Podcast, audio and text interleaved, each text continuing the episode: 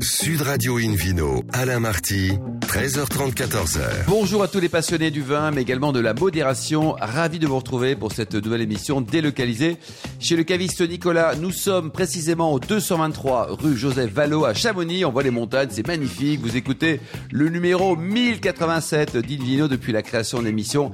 C'était en 2004. On souhaite un excellent week-end à tout le monde, évidemment, et notamment nos amis de Chamonix qui nous écoutent sur 106.6. N'hésitez pas à réagir sur nos pages Facebook et Invino Sud Radio également pour le compte Instagram. Bonjour, bonjour Hélène Pio. Bonjour. Bonjour Ned Cobold. Aujourd'hui, on a un très très joli, euh, voyez, très joli programme. On va recevoir tout à l'heure Anne-Victoire Montrosier, fondatrice du blog Miss Vicky Wine et Vigneronne au château des Borriers dans le Beaujolais. Il y aura aussi le Vino Quiz hein, pour gagner le livre Les larmes du vin de Daniel Piccoli aux éditions Alvin Michel et six verres macarons fascination de la marque Chef et Sommelier. Et pour gagner, il faudra jouer sur invinoradio.tv. Pour commencer cette émission Invino Sud Radio, euh, grand plaisir d'accueillir Sylvie Douce, propriétaire du château Lillefort dans le Bordelais. Bonjour Sylvie. Bonjour. Bon, là, on va rappeler quand même le début. Hein. C'était le chocolat le début. Hein. Oui, en fait, tout le monde mange du chocolat. C'était le constat lorsque nous avons créé avec François Jantet, mon époux, Exactement. Douce Jantet, euh, le salon, le fameux salon du chocolat qui a rayonné. C'était en quelle année le- la première édition Euh, 85, euh, pardon, 95, pardon. Et euh, en 95, enfin donc en un quart de siècle, nous avons réalisé plus de 350 salons du chocolat à travers le monde. Il y a combien d'années en un quart de siècle? Euh, 25. Donc vous en faites 25 Oui, ans. j'imagine, mais 380, euh, ils n'étaient pas tous en, il y en avait plusieurs quoi. Non, non, on en faisait euh, entre 10 et 15 par an. On a, fait, on a fait le tour du monde. Tous les ans, on faisait le tour du monde avec François. On montait, on démontait, on remontait, on démontait. Enfin, c'était fabuleux. Et Ça représente combien de tonnes de chocolat à chaque salon Alors, écoutez, euh, j'ai pas, j'ai pas compté, mais ce que je peux vous dire, c'est que c'était, enfin, de toute façon, c'est allé croissant parce que quand Mm. on a fait le premier salon du chocolat, euh, on attendait les visiteurs. On est au pied de la Tour Eiffel. On était très inquiets de savoir s'ils allaient venir. Et puis, euh, finalement, bah, ils sont venus. Il y avait la queue. Jacques Lang, les ministres, euh, sont venus. Enfin, Eh oui. bon, voilà. Et c'est parti. Et c'est parti euh, à New York. En 98, puisque le premier était en 95 à Paris. Après, en 2000, euh, on est allé au Japon. On en a fait sept par an au Japon. C'était beaucoup. On a trouvé un partenaire. Après, Isetan Mitsukoshi, qui est un grand magasin qui nous a aidés et confortés. Et Sylvie, donc ça a été une formidable euh, success story au niveau voilà. mondial. Quoi. Alors, l'histoire de vin, elle débute quand? Alors, l'histoire du vin, elle, elle commence en 2000. On a acheté le domaine en francs. Euh, C'était un investissement au départ, ce qui n'était pas stupide. Mon mari est architecte, donc il est voilà. Et puis, euh, ce qui s'est passé, c'est que on l'a laissé. Alors, c'était la belle endormie parce que c'est un domaine euh, aux portes de Bordeaux. Ah, vous êtes où exactement? Alors, à Lignan de Bordeaux, enfin, ça vous dira pas grand-chose. C'est entre deux mers. C'est c'est un Bordeaux supérieur à AOC. Le château est Renaissance. Henri IV y a vécu et il l'avait acheté pour une de Henri ses IV a maîtresses. vécu? Oui, il l'a acheté pour une de ses maîtresses. et Enfin, il d'ailleurs- bougeait beaucoup, Henri IV. Donc, Il y avait beaucoup de maîtresses Et je aussi, couche oui. dans la chambre d'Henri IV, d'ailleurs. Ah oui. Et- Oui, oui, oui, tout à fait. Donc vous avez un François Ça Ier et un Henri IV, quoi. C'est formidable chez vous. hein. Voilà. Et puis il y a la chapelle à côté, et on a on a repris le domaine, et, et il n'y avait que ça en fait. Tout était en très mauvais état. Et après, comme François est architecte, il a reconstruit au fur et à mesure euh, des métairies. Donc il y avait des métairies qui étaient abandonnées, qui étaient en friche. Il est grand, combien de mètres carrés le château? Enfin, c'est un très grand château, c'est un petit château le domaine fait 70 hectares. Ouais, c'est un très grand Donc château. euh, forêt, prairie, lac, puisqu'on a. Alors François m'a fait des, m'a fait venir des bulldozers. Il a construit des lacs, un premier lac de 3 hectares, après un deuxième lac, architecte. Après, il a. Après, il con- a, il a racheté une il a fait mer. une après- rivière. Mais, il a mais ça, fait- ça coule pas de source, sans, sans jeu de mots. C'est pas parce qu'on est architecte qu'on fait des lacs. Hein. Oui. Et alors là, euh, ça devient euh, Noé. Euh, c'est le domaine de Noé parce que après, euh, nous avons des animaux de toutes sortes, alors à plumes, euh, à écailles et à poils. J'ai vu des chauves-souris chez vous. Ah, mais il y a, il y a de tout. Il y a les, les animaux à pattes blanches, euh, il y a les tortues, les cistules, paraît-il que ça s'appelle. Chaque cistules. animal a un, un prénom, Les- c'est ça? Tout. On a les renards, on a, on a des biches qu'on voit dans les vignes, des sangliers, malheureusement, qu'on Ouais. est quelquefois hein. obligé de- oui, d'é- d'éradiquer. Enfin, pas beaucoup, mais bon, voilà. Le montagne On des les Pyrénées. Mettez un chien à montagne des. Pyrénées, il y aura plus sanglier. Non, on a des labradors, mais ils ne font pas grand-chose. Ils sont vraiment trop gentils, donc Ouais. euh, ça sert à Il paraît qu'il faut mettre de la crotte de, de grands fauves de tigre ou de lion. Ah. Alors le Et- et ça, bilan carbone d'aller chercher des, Alors, des non, non, mais déchets vous allez tigre. dans un zoo, vous prenez des, Oui. des merdes de tigre, et puis fa- ça, ça écarte C'est facile, mais euh, Bah dans oui, l'idée de Noé et dans l'idée de mon mari, c'est d'avoir de plus en plus d'animaux. Donc peut-être Donc, il y aura des tigres. Bon, on Pour- parlera de vin demain. Pour parler, non, non, mais pourquoi nous sommes passés du, du chocolat au vin? C'est que le cacao, comme le raisin, sont des matières premières. Euh, et c'est le travail de l'homme qui en fait des produits finis de luxe et d'exception. Et c'est la même démarche, en fait. Nous qui connaissons bien les planteurs, qui sommes allés dans les plantations du monde entier, aussi bien en Afrique qu'en Amérique du Sud, je peux vous dire que c'est un travail de précision. Et on revient au plaisir, parce que le chocolat et le vin sont des, des produits euh, de plaisir particulièrement. Et d'émotion. Et d'émotion. Voilà. Hélène, Euh, donc, euh, alors, on a parlé matières premières, on a parlé animaux. Ça, ça- ça nous mène vraiment aux bouteilles, hein, parce que justement, c'est les, les animaux du domaine, on les trouve en partie sur vos bouteilles, euh, sur la cuvée précieuse qui est votre votre cuvée haut de gamme. Oui, complètement, parce que comme nous avons su préserver cette biodiversité, l'idée c'était de montrer la naturalité du domaine et la naturalité du vin. C'est un vin de terroir, euh, élaboré avec Stéphane de Renancourt, qui est notre œnologue. On a fait venir Monsieur Bourguignon, qui a euh, regardé et analysé les parcelles. Et à partir de là, nous avons planté Merlot, Cabernet Franc, Cabernet Sauvignon. Il y a même de la grave en, en haut, en haut du domaine, puisque finalement toutes les vignes sont, poussent sur des vallons autour du, du lac et du château. C'est donc euh, l'eau, l'eau coule, ne stagne pas, ce qui fait qu'on a été assez préservé par le milieu, sauf cette année. Bon, mais euh, et on, on- on produit à peu près alors 40 000 bouteilles par an. Ah, c'est pas mal déjà. hein Oui, et dont un rosé, parce que mon mari a voulu euh, créer un rosé très pâle. Il en avait marre de faire des lacs. Il l'a appelé l'île douce de mon nom. Ah, joli. et et il y a 10 000 bouteilles qui sont très très bien vendues d'ailleurs à la Grèce, parce qu'on parlait de la Grèce, de- aux Grecs, euh, qui adorent notre rosé. Voilà. Mais c'est très Bon. bien, ils ce sont des gens de goût. Ils, ils ont le droit, Oui, absolument. Donc, euh, donc effectivement, cette cuvée haut de gamme, la cuvée précieuse, euh, une cuvée donc plus généraliste, on va dire, Ouais. et, et le rosé. Euh, donc sur euh, sur ces trois cuvées, euh, bah, vous, celle que celle que, que, que vous nous avez apportée aujourd'hui. Alors désolé pour les, les auditeurs hein, qui vont juste en entendre parler. Nous on l'a sous les yeux. Euh, c'est justement cette cuvée précieuse vendue en coffret. Pourquoi elle est vendue en coffret? Alors, elle est, elle est vendue en fait par six parce que justement, l'idée c'était de montrer sur chaque bouteille euh, cette biodiversité. Donc, vous avez euh, les papillons, euh, vous avez les champignons, parce que c'est vrai qu'il y a beaucoup de champignons sur la propriété. Les papillons, alors, je sais pas, peut-être. Il y a une très jolie bécasse selon Hélène.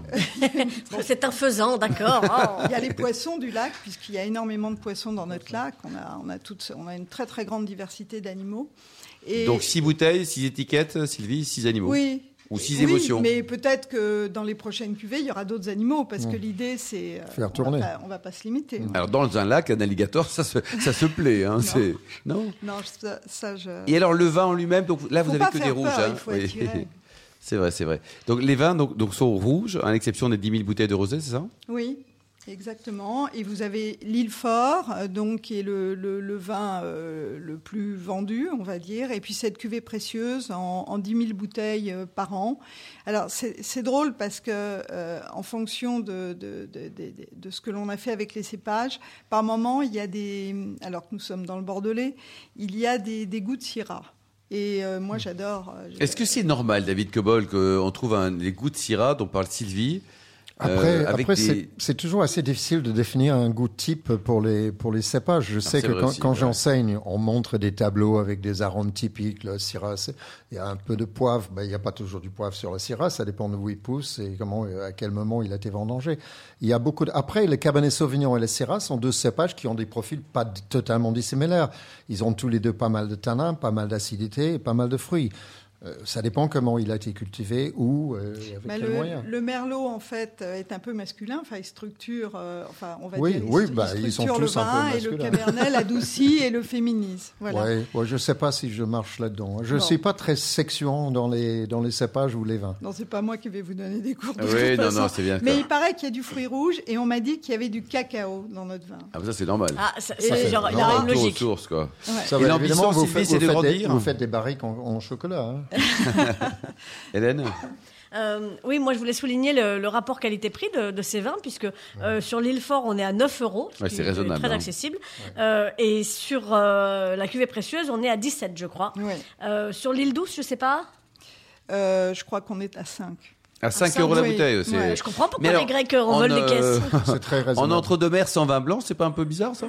Ben oui, je sais. C'est un vrai mais- choix. Ouais, je sais. Mais c'est le, le choix, c'est le rouge. Le, le choix, c'est c'est le terroir. Hum. Et notre terroir, il se trouve que justement, euh, on a fait- Après, Alain, on peut faut- pas être fort en tout. Oui, oui, il faut, faut dire que la région Entre-deux-Mers, il ne faut pas confondre avec l'appellation Entre-deux-Mers. Oui, la région. Entre-deux-Mers produit la majorité des Bordeaux, Bordeaux supérieurs, rouges, Absolument. Quoi. Et, et des vins de qualité, David, vous le rappelez souvent. Avec des rapports qualitatifs Exactement. quasiment bah, imbattables en des vins de France. Sylvie, hein, c'est vrai que c'est raisonnable. Et quoi. puis si des experts comme Stéphane de Renoncourt ou Jean de Lettres, qu'on sa- qu'on qu'on salue, qui est Oui. votre, votre gestionnaire, qui est un, autre très grand homme du Oui. Bordeaux, euh, ont décidé que c'était mieux pour le rouge, Oui, on peut leur faire peut leur confiance. faire confiance. Mais ils sont très vigilants sur ces- cette cuvée précieuse, justement, dont on attend énormément, parce que justement, c'est un nouveau regard sur le vin. Et, l'important, c'est que les bouteilles, bien sûr, on est dans le process du bio, mais l'important, la naturalité s'affiche déjà sur la bouteille. Et ça, c'est très important. Et on ne ment pas, puisque notre domaine est vraiment naturel. Voilà. Température de service pour ce jus, pour cette précieuse, Sylvie, vous la conseillez à, à combien de degrés devrait la bouteille je David Cobold, en général, sur un, un bon vin, quand il fait 37 degrés dehors, quand il fait vous 3 me degrés dehors. si Moi, je dirais 16. hein, 16 Voilà. parce que s'il fait chaud, dans la température ambiante de la pièce, s'il fait 20 ou 25 ou 30, bah, il faut le servir plus frais que, que 18. Vous Parce voulez- que 18, c'est un maximum ben, absolu. je vous écoute. Ajouter quelque chose, Hélène? Euh, oui, moi je, je, je descendrais même à 14-15 parce que Ouais, ça remonte ça. tellement vite. euh, Ça Oui, c'est vrai, nous sommes d'accord. Enfin, de Bon. toute façon, dans le château, comme il fait frais en bas, il n'y a pas de problème. Oui, mais tout le monde Euh, n'habite pas un château, Sylvie. Mais Merci le, beaucoup. le site internet ah, voilà, pour, euh, retrouver les vins de Sylvie, c'est lillefort.com. Ça s'écrit L-I-S-L-E-F-O-R-T.com. Bravo en tout cas pour cette belle reconversion du chocolat au grand vin du Bordelais. Sylvie Douce, merci également Hélène Pio et David Cobold. On se retrouve dans un instant chez le caviste Nicolas de Chamonix pour cette émission délocalisée avec le Vino Quiz pour gagner le livre L'arbre du vin de Daniel Piccoli aux éditions Albin Michel et Siver Macaron Fascination de la marque Chef et Sommelier. Sud Radio Invino, Alain Marty, 13h30, 14h. Retour chez le caviste Nicolas Chamonix au 223 rue Joseph Vallot pour cette émission délocalisée.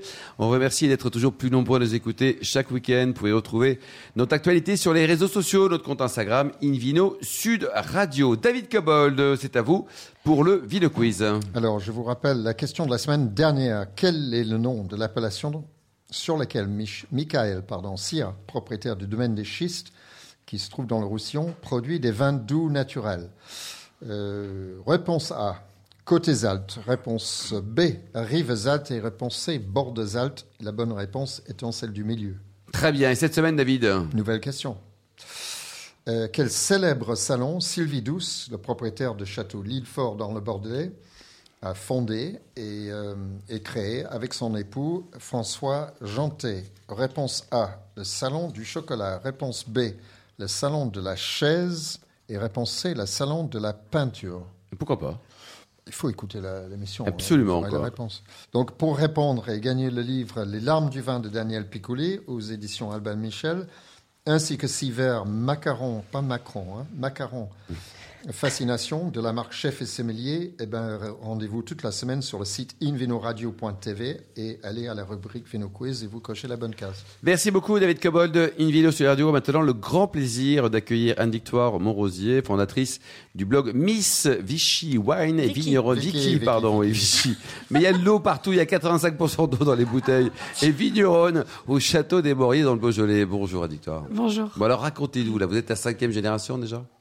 Alors, moi, euh, oui, je suis la cinquième génération. Cinquième au- génération Au château des Mauriers à Fleury. Vous euh, avez plus de voix, vous avez chanté là J'ai jamais eu de voix, mais alors là, euh, avec euh, tout ce que j'ai dit aujourd'hui, je, je n'en peux plus. C'est vrai. Non, mais c'était c'était une matinée intense. Alors racontez-nous, donc vous êtes basé où la famille Du côté de Fleury, c'est un joli cru du Beaujolais, ça non?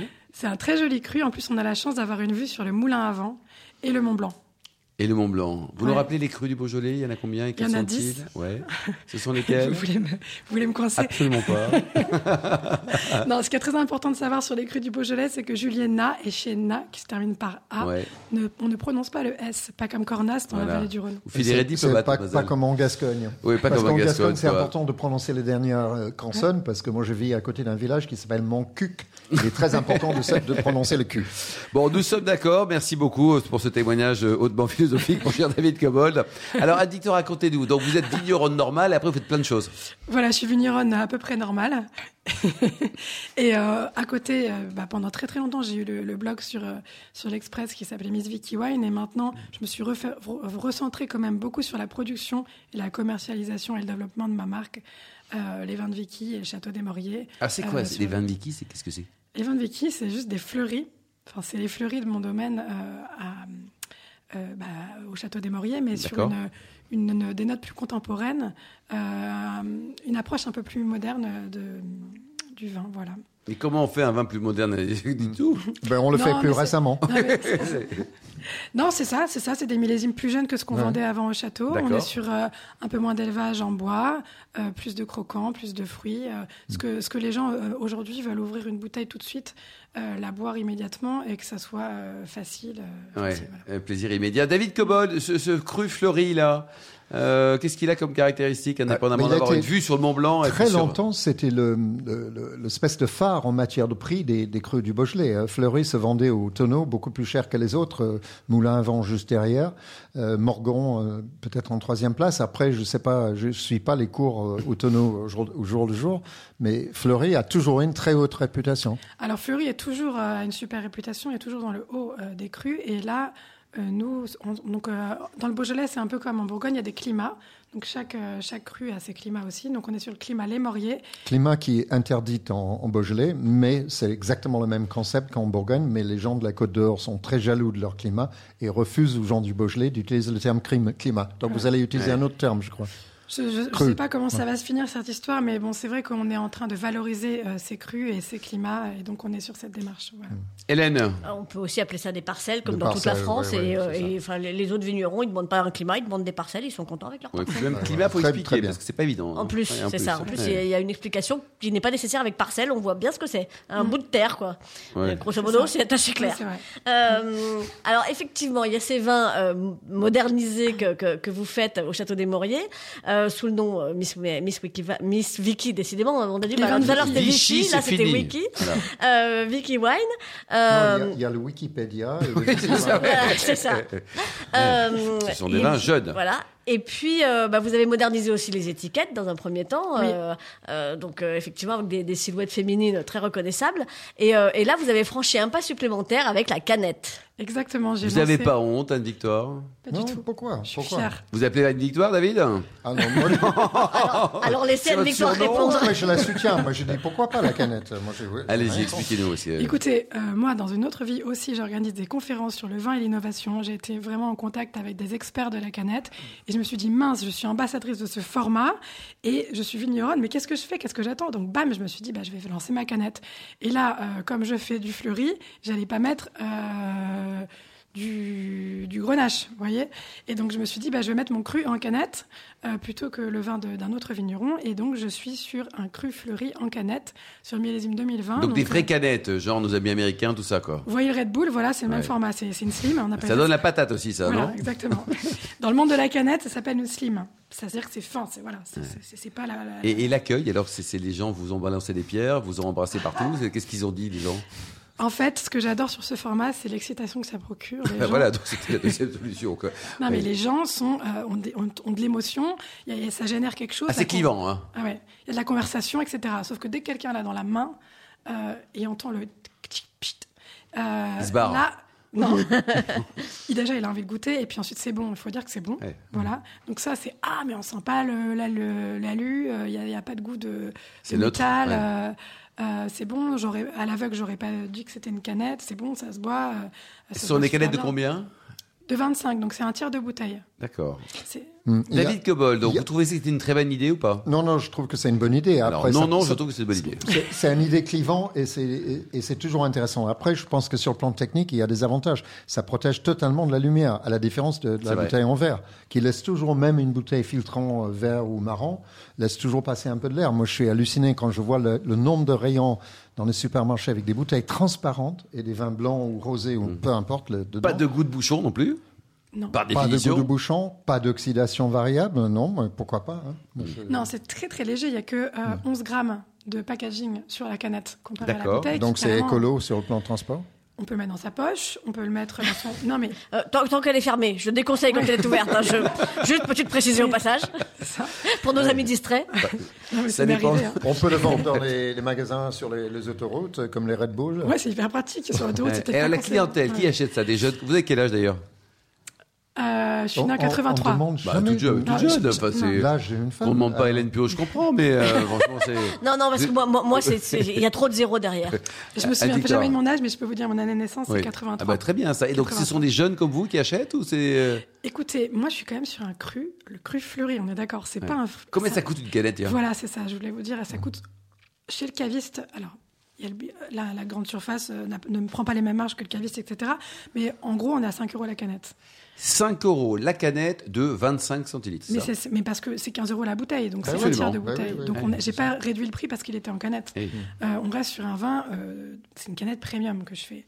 C'est une canette, euh, on est sur le haut de gamme de la canette. Hmm. Donc vous allez pouvoir trouver d'autres canettes moins chères en, en supermarché. hein, Il y en a déjà. Euh, vous allez pouvoir euh, en trouver des moins chères partout. Euh, mais si vous voulez boire du fleuri, voilà. Du vrai vin, quoi. Donc quand vous me parlez des jeunes, moi je, je me considère jeune, donc ok, d'accord. Il faut quand même un certain pouvoir d'achat. Ouais. Il faut avoir envie de, il faut, il faut avoir une petite connaissance du vin ou Ouais. avoir envie de boire. Et comme plat pour l'associer avec une canette, une canette par exemple hein Alors avec un fleuri plutôt, Euh, ça se boit très bien comme ça, euh, un peu frappé, vous savez, euh, pas non plus euh, congelé, hein, Euh, légèrement frais. Moi j'en mets. par là. Ah, en, en canette, Oui, en fait- frappé, c'est chaud ça. Non non, ça- moi j'en mets pas mal dans mon bac à légumes, vous voyez, euh, type euh, Ouais. voilà. Euh, ensuite ça se réchauffe, je le verse dans un verre à vin ouais. chez moi, et puis euh, ça se réchauffe dans le verre doucement. Euh, ça se boit bien à 15 degrés, 14, 15, 16, voilà.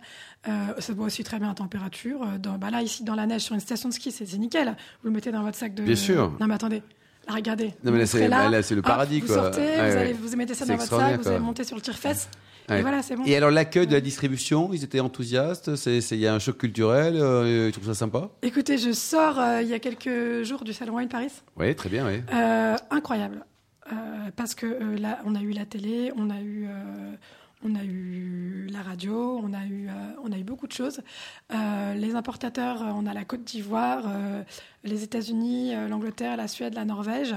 Des cavistes français qui arrivent au stand, oui. qui commencent à être interloqués, des conférences sur les nouveaux packaging. Aujourd'hui, c'est plus du tout, plus du tout, du tout à la mode de, de mettre son vin dans une bouteille lourde. On essaie de vrai. descendre en tout de 500 grammes. Ouais. Vous, 500 ça pèse grammes, combien une imaginez Ça pèse 260 grammes. David, vous y croyez Ou même peut-être des formats plus petits, des, des canettes de 15 centilitres, peut-être de 10 centilitres euh, Parce qu'après tout, hein, c'est, Moi, c'est, j'y crois quoi C'est parce que ça, je trouve qu'il y a une autre idée qui est intéressante, c'est le- la, la taille du, format. Euh, vendre 25 centilitres, euh, tout le monde peut, peut boire ça, euh, ça. ça fait deux verres. Absolument. Euh, donc c'est c'est pour, pour, pour des jeunes pour, qui sortent, qui ne veulent pas boire trop d'alcool. je pense qu'il y a énormément Vous, d'avantages. vous voulez savoir qui achète mon vin sur Internet au-delà des jeunes euh, C'est les mères, c'est- c'est les couples qui ont des jeunes enfants, qui n'ont pas Ouais, envie de ça, trop ouais. boire la semaine, mais qui, Ouais. ont, qui, qui aiment bien dîner une fois que tout le monde est couché et qui se prennent un verre de vin. C'est les femmes qui ont perdu leur mari ou qui ont divorcé, qui se retrouvent seules, qui n'ont jamais ouvert une C'est le bouteille vin de des veuves. C'était leur mari. Ouais. Non, mais je vous dis ça. Ça peut être un homme qui va la, la boire. Sa femme ne boit pas de vin rouge. Lui, il a. Bien sûr, il et- boire un verre de vin Et rouge. votre blog, là, vous avez un blog aussi alors Racontez-nous, vous faites des choses? J'ai un blog qui est un peu euh, à l'arrêt depuis un an ou deux parce que, euh, parce que je me suis recentrée sur, euh, sur la- le développement de mes, de, de- de- du domaine. D'accord. Et alors le vino, Vinocamp, tout ça, c'est quoi? Et le Vinocamp, c'est euh, toute une série d'événements qui, qui sont créés pour la filière vin, que ce soit euh, les journalistes, les, les vignerons, euh, les cavistes, les, les, les- metteurs en marché, pour parler du vin de demain, qu'est-ce qu'on va boire demain, comment on va communiquer demain sur le vin, comment on va le vendre et comment on va le faire? Vaste programme, merci beaucoup. Il y a un site internet, une adresse, un truc pour retrouver? il y a un site internet. Oui. J'ai une boutique en ligne, une boutique en ligne, Oui. shop, shop.missvickywine.com, avec un code de réduction même si vous voulez. Oh, c'est très bien ça. Merci non, non, beaucoup ouais. Anne-Victoire. Montrosier, merci également Hélène Pio, Sylvie Doux, David Cobol, les millions d'amateurs de vin qui nous écoutent chaque week-end. Un clin d'œil à Justine qui a préparé cette émission ainsi qu'à Sébastien pour la partie technique. Fin de ce numéro d'Invino Sud Radio. Pour en savoir plus, rendez-vous sur sudradio.fr, invinoradio.tv, la page Facebook, le compte Instagram. Bref, on se retrouvera demain, demain à 12h30 précise pour un nouveau numéro. Nous serons chez Nicolas, délocalisé au 15 rue rue de la République à Perpignan.